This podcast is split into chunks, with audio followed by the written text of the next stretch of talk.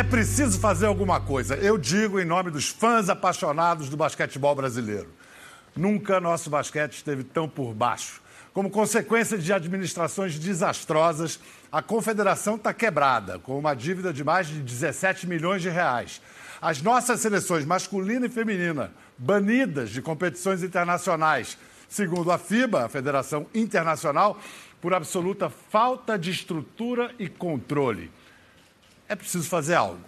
Talvez, para começar a inspirar o futuro, valha lembrar nosso passado de glórias bicampeões mundiais. E mais, faz 30 anos que o Brasil foi o primeiro time a derrotar os todo-poderosos americanos lá, na casa deles. Naquele dia, o Brasil jogou o basquete do futuro. Daqui a pouco a gente vai conhecer um pesquisador que afirma que o basquete jogado hoje na NBA foi inventado pelos brasileiros naquele PAN. Bom, mas antes, para começar, vamos receber um dos heróis daquela jornada, o genial Marcel de Souza.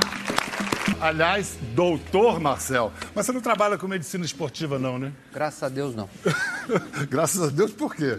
Porque lidar com atleta é um pouco complicado. É, você fala com conhecimento de causa, é presumo. É, porque né? é fácil. Porque eu já fiz prótese de joelho, né? Essas coisas. Aí o cara se machuca, tá com uma dorzinha, você médico, chega lá, ministra o tratamento, fala, agora você para aí uma semana. Ele fala, tem jogo hoje. Precisa tomar uma infiltração? Tem... Infiltra. É, infiltração já não é mais. Já, né? já isso é coisa do passado. Já né? foi, né? Mas os tratamentos. Então o negócio hoje é não deixar machucar, né? A NBA está soberana nisso, eles fazem cada uma para o cara recuperar logo depois de jogo. Fazem milagres, é impressionante o cara, isso. Né? O cara entra num negócio de gelo, acho que até aqui. O LeBron James é um exemplo disso. E coisa de louco. Falar em gelo, quero saber. Bom, estamos falando do dia 23 de agosto de 1987, Indianápolis, Estados Unidos. A que horas? Qual era a temperatura? Estava frio, estava quente? Lá, o dia estava bonito, estava feio? O ginásio estava frio, mas era verão. E estava um bom dia para os americanos, né? Porque a gente estava escalado para perder, né? A torcida era toda deles? Toda. Já, tá, o ginásio lotado fazia... É, quando lançou os Jogos Pan-Americanos, ou lançaram os ingressos, já lutou a final de basquete. E vocês, assim, estavam é, conformados, estavam entrando para perder de pouco? O que, que o Ari Vidal, o técnico, disse na preleção? Hum. O objetivo do time no jogo? Jueguem no mas. Não tinha muito o que falar também, né, Miguel? Porque, porque a gente já tinha conseguido o objetivo de todo mundo que vai jogar contra o melhor time americano. Chegar à final. Era, era, o time americano, não eram, os, não eram os profissionais americanos, porque eles se recusavam a colocar os profissionais americanos. Mas era o time americano que, antes da liberação da NBA, que disputava a Olimpíada. Porque o Pan-Americano era no, no, nos Estados Unidos, era a, a, casa do basquete era em Indianápolis, um dos berços do basquete americano. Então eles fizeram aquele time para o Pan-Americano como se fosse disputar uma Olimpíada. Eram jogadores que depois de lá, 10, 11 foram para a NBA e um foi para a Europa jogar. E então o objetivo era não perder de muito, era não fazer feio. O objetivo feio. era não levar um cacete. Não levar um cacete. Um cacete quer dizer é, o quê? Mais de 50 pontos. É, tomar uma daquelas porque cê, cê, cê, os negros me perguntam até hoje, que, que você jogou com o Michael Jordan? Eu falei, umas três vezes. E como é que é jogar com o Dream Team? Falei, uma porcaria.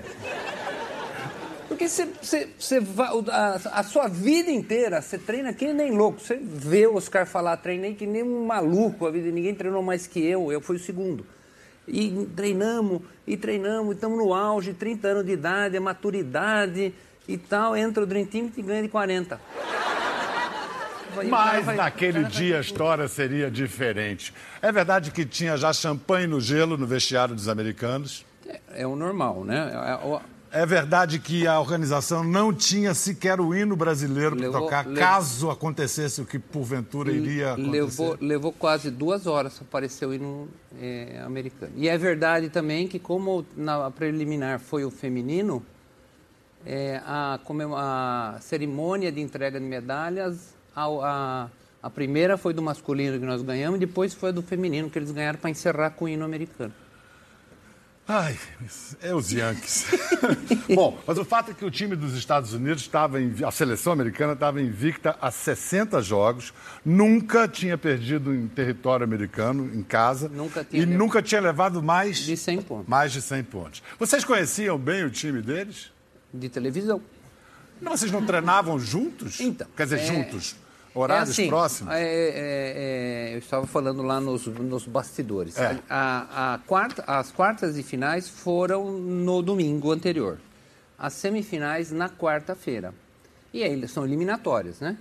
E de quarta até o outro domingo só treinavam Os Brasil finalistas. e Estados Unidos. É. Um depois do outro. Um a gente primeiro, eles primeiro.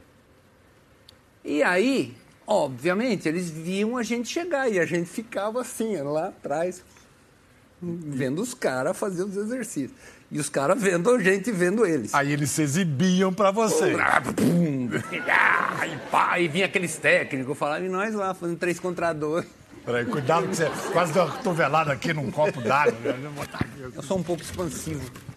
E a gente lá no 3 contra 2, arremesso de 3, que era a nossa arma, né? Nós vamos falar sobre isso. É, eu- E os caras lá fazendo aqueles drill de um contra um, contra três, contra um. Eu falei, nossa, vamos tomar um, mil. E com esse ambiente, aquele dia maravilhoso, é que nós fomos pro jogo. O que, que aconteceu no É, é, o- o- o- as versões são um pouco, um pouco confusas, mas a gente sabe é o seguinte: toda vez que uma equipe americana ganha um título no, em solo americano, essa equipe liga para o presidente, o presidente da República da- dos Estados Unidos liga, é, tem champanhe, tem camiseta, t-shirt, tem bonequinho, é, bo- bonezinho, toda aquela farra. É, e a gente, esse centro cívico que a gente jogou, tinha, era, era um, tinha teatro, música, tinha tudo. Então tinha camarim, o, o, o, o vestiário era um camarim. E nós estamos lá longe, e o jogo fica lá para. A gente não sabia, não tem, a gente não é vestiário que a gente ouve para chamar. Então nós estamos lá, tomamos. Estava 24, caiu para 14. Foram pro vestiário. Fomos ao Cara, vestiário, não tá tão lá mal, estão é, perdendo não, só de tamo 14. com aquela, Estamos com aquela cara que não, não podemos levar. Tá, tá bom assim, mantém, né? é. Ah, aí nós ouvimos que os Estados Unidos passa com aquela farra pelo nosso camarim, a porta fechada, ouvimos o barulho do time americano indo para a quadra. Vamos também, né? Passou o time americano, espera- esperamos passar o barulho. Abrimos a porta. Abrimos a porta, passou o carrinho com gelo, o champanhe, o bonezinho, a t-shirt e o telefone. Passaram e foram pro vestiário deles. E nós vamos falar o quê? Né? Ô, sacanagem, tá, não sei o quê. Mas isso. Aguardamos, né? Tá guardado. Guardado, vocês Tá guardado, tá Tá. guardado. Tá. né? Certo? Muito bem. Começa o jogo. Já jogou que eu sei, né, Bial? Né? Tá, eu sei. Começa o jogo em menos de dois minutos, quer dizer, faltavam 18 e alguma coisa, o jogo vai para 22 pontos. O que, que você acha que vai acontecer? Vai abrir, 50. vai botar 50. O que, que nós falamos? Já viu? A gente nunca teve isso, mas nós já vimos em filme. Que você vai brigar contra cinco, cinco cara entra para bater em você. Fala, do- o dois aqui eu vou pegar. Certo? Quer dizer, eu dou o primeiro Aí cacete. vocês partiram. Bate. Saiu a ordem, deu uma ordem. Bate. Bate em tudo. Ba- Tem, tem alguma. Um nós levamos. é, tem, é, tem bater e tem também umas coisinhas assim, Isso. sabe? Usar os dedos Isso. e beliscões e E coisas bo- assim. é, chama- chama-se, assim, delica, é, polidamente chama-se body check, né? Que o cara passa perto, você toca É. nele.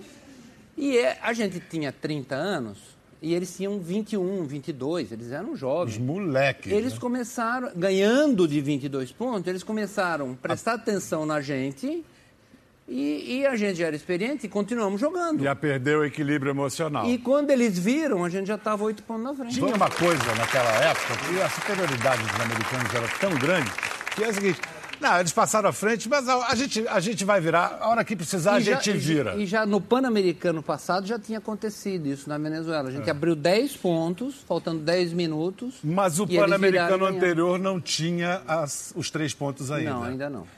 Aí é que tá. Eles achavam que iam alcançar, eles iam atrás e o Brasil ia lá e fazia três pontos, era sempre mais um ponto. Isso foi o.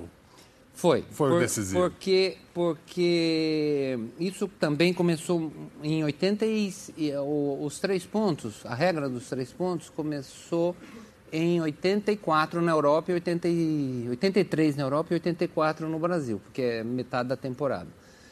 E, e o Arividal não gostava muito. Ah, é? Só eu e Oscar que gostavam do- do- da regra de três Acho que pontos. pouca porque era gente entendeu logo o que significavam os três pontos. Vocês ach- entenderam. é, eles achavam que. Teve até um técnico da seleção que perguntava para mim, Marcel, se você vem num contra-ataque 3 contra 1, você para e chuta de 3 ou você faz bandeja segura?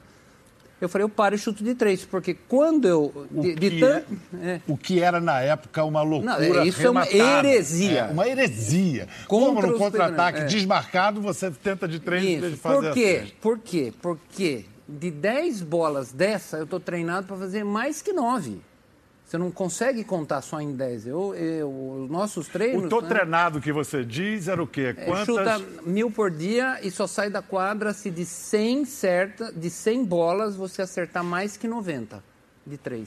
Então, em mil, você tinha que ter acertado. Chutar, não, é, era, era o contrário. Tinha que acertar mil para ir embora. Dava 1.100. Não eram mil arremessos, Não, eram mil arremessos pontos. certos. Mil arremessos certos, certos. é. Três mil pontos. Porque você não tem objetivo de, de treino, você fala, vou dar mil arremessos. Ô, aí, Biel, tá, tudo bem aí? E a família? Claro, claro. E o Alberto? né? É, O time é, dele, é né? tá? É, tá, é, tá, é. tudo bem. Aí, aí, Não. aí, ô. Eram dois Tá. malucos que só saíam da quadra ma- depois de acertar Mas se mil você põe arremessos. na cabeça que vai acertar mil, né? Aham.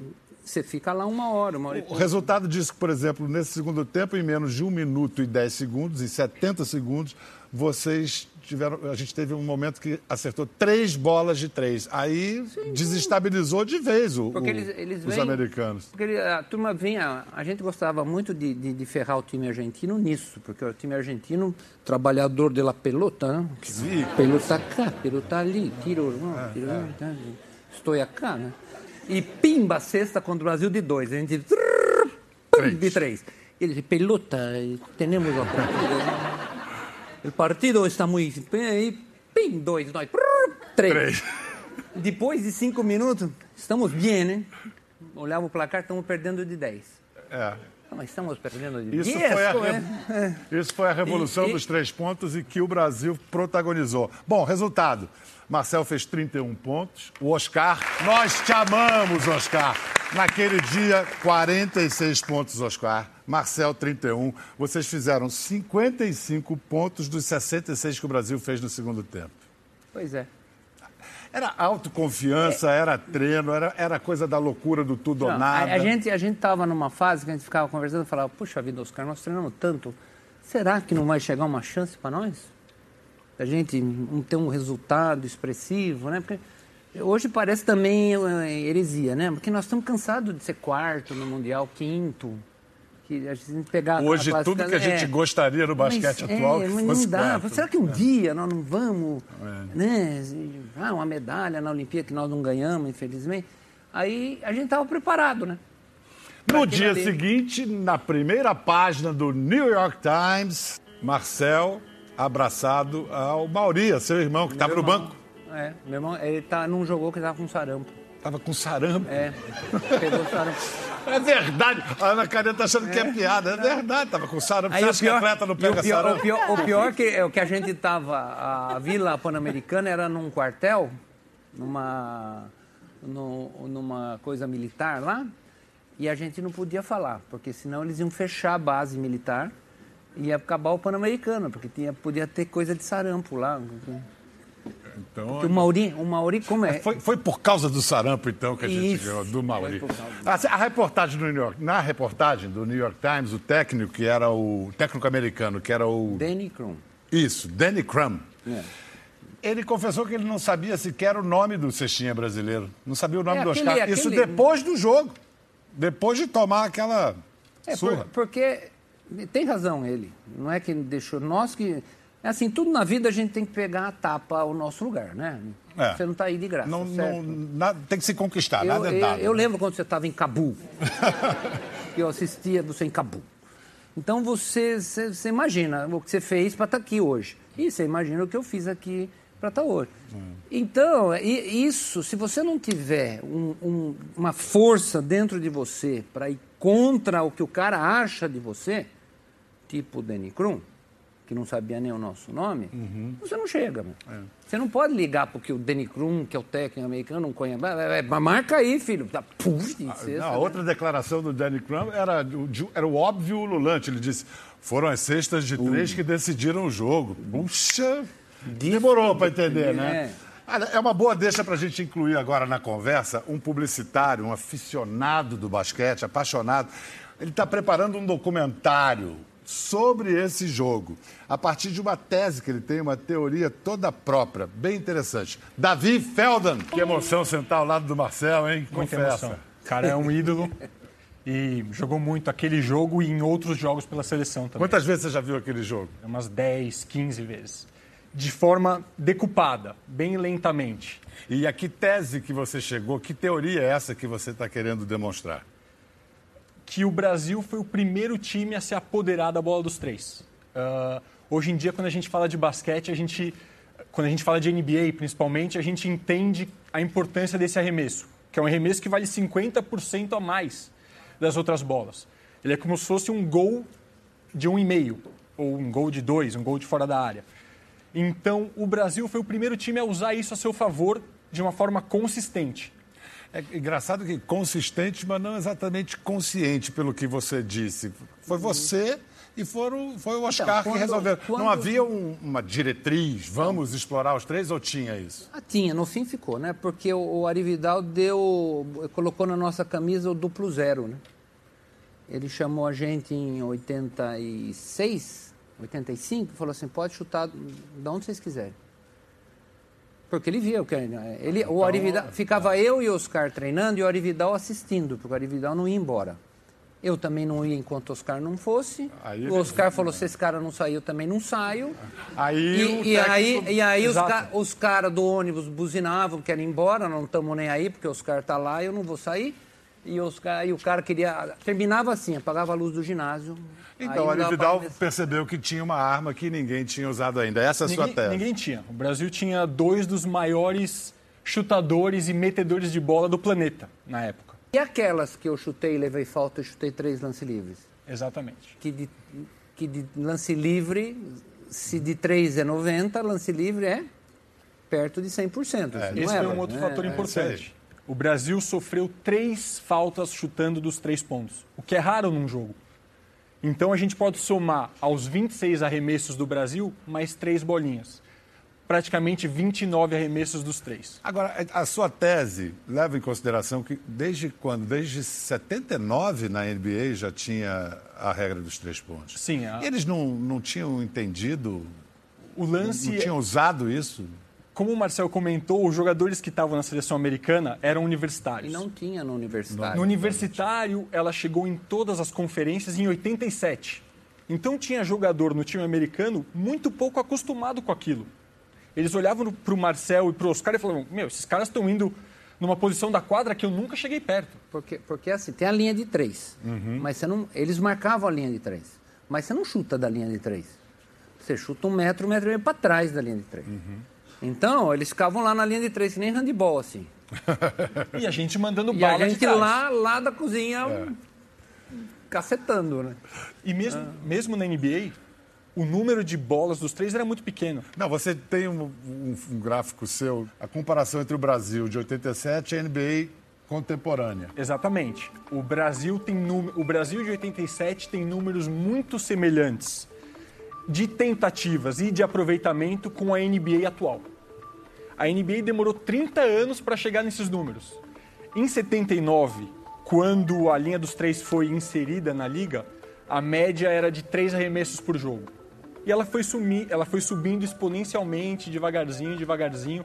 No começo, os técnicos americanos não acreditavam nessa bola, achavam que era uma pegadinha, que era algo para cativar a audiência, trazer novos públicos. E aos poucos eles foram percebendo que isso era importante. Demorou quase 30 anos para eles. Alguns caras, como esse, perceberam antes. Entenderam antes.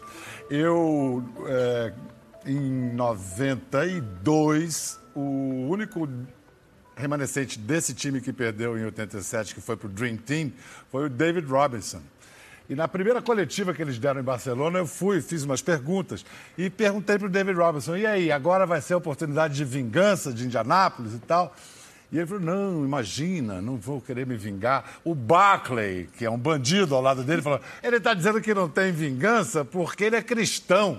Nós vamos acabar com o Brasil, destruir o Brasil. Mas não foi nem tão ruim em Barcelona. Não, porque eles tiravam o pé, né? É, Ele- é, é, descansar. Tinha, tinha as coisas dele, ele, ele- mas eles, ele- quando eles apertavam, era difícil. Não jogava, E, fora o que eles falaram, eles me chamaram, falaram que meu, eu tinha nome de vinho. Imagina, eu, é, o, o Michael Jordan, porque a gente ficava olhando também lá no, né? E filmando do banco, É, isso. às vezes. É, o Michael Jordan não amarra o tênis para jogar. Ele pega o tênis calça assim, que nem sapato sem. sem... Mas já estava. Então, mas ele calça. Imagina, a gente fazia bota. É. Ele, ele enfia o teu, o teu pé no tênis e sai jogando aquele negócio que ele jogava. A gente está conversando, comemorando, quer dizer, comemorar, lembrar junto. Lembrando juntos os 30 anos da vitória, da super vitória do basquete brasileiro sobre os americanos lá nos Estados Unidos. E para contribuir com a nossa conversa, vamos receber Raulzinho Neto. Se joga muito. É Raulzinho aqui, mas é Neto lá, né? Isso. Lá Ah, é é Neto. pelo, pelo último sobrenome, né? No meu caso, Neto. Você é de família de basqueteiro, né? Seu pai foi seleção brasileira também. Isso, meu pai jogou. Jogou contra o Marcel, jogou bastante tempo aqui no, no Brasil. Raulzinho joga melhor que o pai? Marcel. 500 vezes. Tá nem pra comparar. O pai, com todo respeito, é meu amigo. viu? O filho. Que bom, né? A espécie está evoluindo. Gosta, eu né? tava falando com ele, ó, tomou tanto pau de mim. não- Ele, Não, eu estava vendo ali, tem várias jogadas suas de, sul, de, de defesa, né? E se tem uma coisa que falam, eu sei que o Marcelo detesta ouvir isso, o Oscar também, que esses caras atacavam muito bem, mas não marcavam nada. É, É. verdade. Eu não, E é verdade. não é verdade. é- eu ficava na É frente. verdade que dizem isso ou é verdade que você não Não, marcava eles ninguém? dizem isso, mas eu, eu, o meu eu marcava na frente. E a gente pode fazer um eufemismo e falar assim, não, o, o sentido coletivo da defesa eu tinha. Aham, é, eufemismo Eu- é eu uma acho boa que- palavra. é Eu acho que sentido você, coletivo, você atacando seja- bem, você acaba marcando. Isso, você o tira me- a confiança do cara, você mete uma bola na, na, na frente dele, você vai tirar a confiança dele no ataque. Então você acaba mexendo E, e, era, e era um outro no jogo, é, é, Biel, porque era assim, eu ganhava jogo, a minha geração ganhou jogo fazendo mais cesta que o adversário. Beleza. A dele, A dele- calma que eu vou vir. Vai concluir, vai A concluir. dele ganha jogo fazendo o adversário fazer menos cesta que ele. Concorda, Rosinho? Concordo. Depende do time. Tem times e times, eu acho. O meu time, o Utah é um time que é, faz com que outro time faça menos ponto. O Golden State, por exemplo, é um time que vai fazer mais ponto.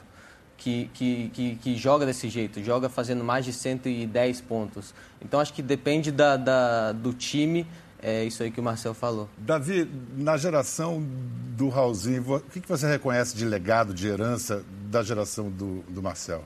Eu acho que o, o Brasil e muitos jogadores brasileiros têm isso que é a transição.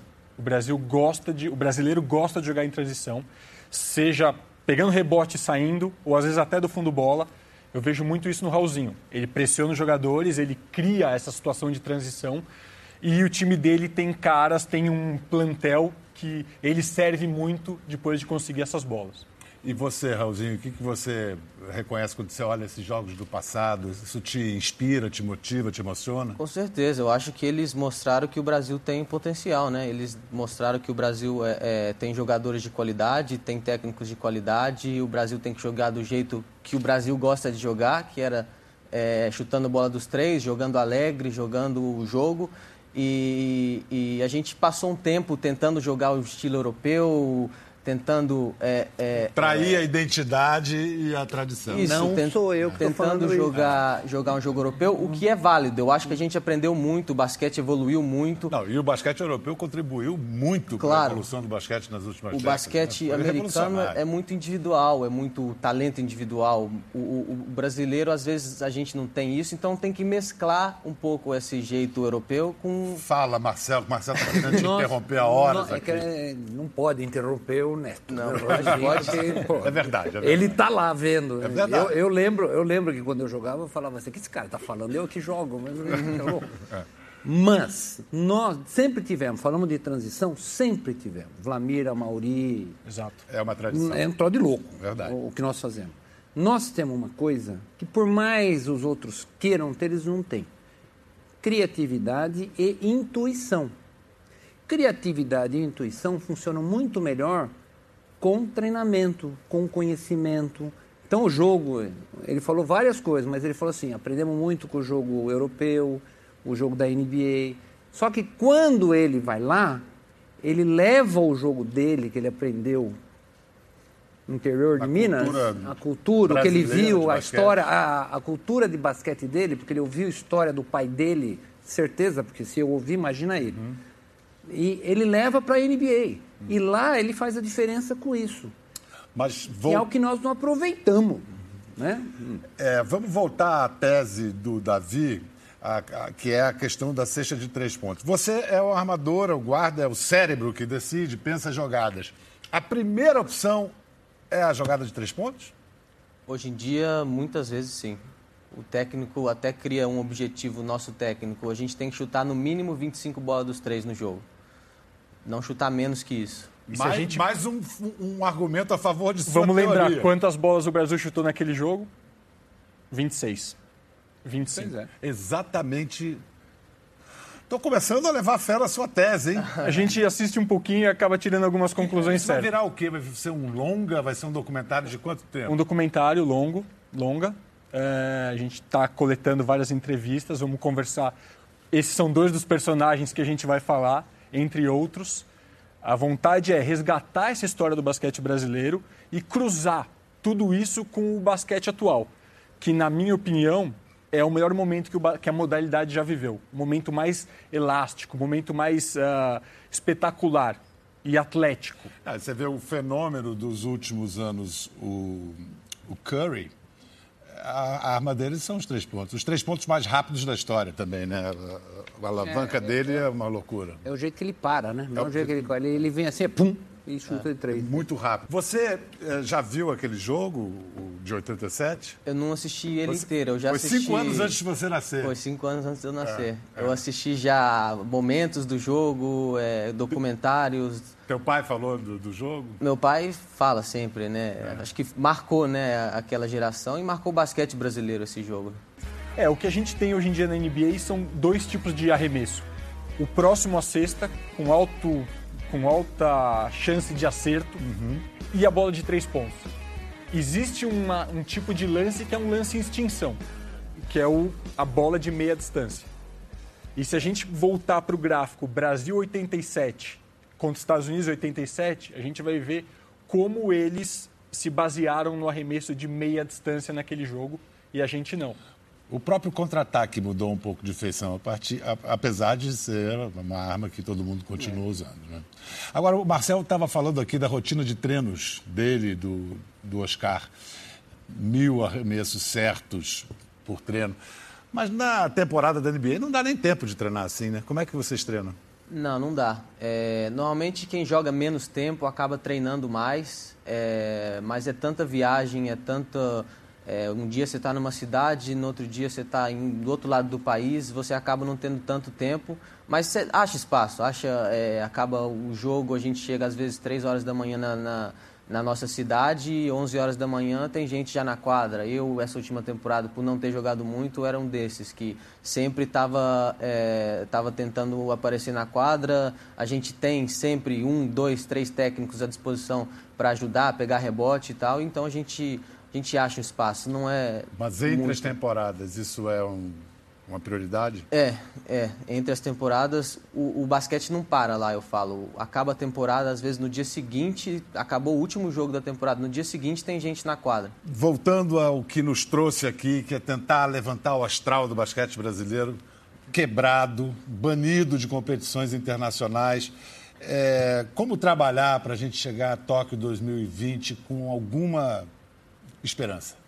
Cara, eu acho que a gente, jogador, é difícil de, de, de fazer alguma coisa. Acho que o que a gente pode fazer é trabalhar dentro de quadra o máximo para chegar, se o basquete melhorar, se a FIBA é, colocar a gente de novo nas competições internacionais, a gente está preparado para conseguir resultados, porque acho que é isso que vai é, conseguir que o basquete cresça, conseguir patrocinadores, conseguir é, que, o basquete, que o basquete chegue na, no nível que era na época do Marcel, é, tempos atrás. O Raulzinho falou do, da visão de dentro de quadra e de fora de quadra. Marcel, Davi. Então, o, o, na minha opinião, é assim: é uma questão de eficiência e eficácia. eficiência é fazer direitinho, eficácia é o resultado.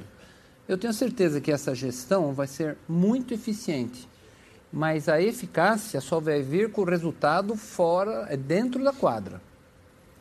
Não adianta você fazer um, tudo bonitinho, certinho, se não chegar a resultado. Então a gente tem que proporcionar para esses meninos, e nós temos excelentes jogadores no Brasil, Muitos senão a gente não tinha né? tanta gente na NBA, Muitos tanta talentos. gente por aí na Europa, tanta gente saindo para jogar em universidade.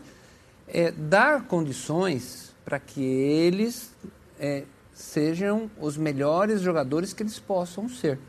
Que eles consigam exprimir o nosso jogo em maneira de alto nível para que venham os resultados, porque os resultados trazem credibilidade, patrocínio, essas coisas todas. Davi, quando o Marcel fala o nosso jogo, a cultura brasileira de basquete, como é que você descreveria a ideal cultura brasileira de basquete? É uma defesa boa. E uma... Que é novidade. Que é novidade, mas a gente vai. A gente tem que, já, a gente já está fazendo. Tem que acompanhar as tendências. É uma tendência que a gente está apto a fazer com os talentos que a gente tem. E um jogo solto e leve no ataque, com muito arremesso, com muita transição. Essa é a nossa característica. Sempre foi. E muito treinamento. Como o Marcel falou, as técnicas são muito elaboradas hoje em dia. A análise de resultados, o scout de cada jogador é tudo muito completo. Todo mundo conhece todo mundo. Então, do mesmo jeito que, os, que as outras seleções mundiais conhecem o Brasil e sabem quem são os jogadores, a gente também conhece os caras é entrar em quadra e botar aí para cima. Eu estou fazendo a minha parte. Meu filho já está no sub-15 chuta de três para chuchu. Valeu, até a próxima. Obrigado.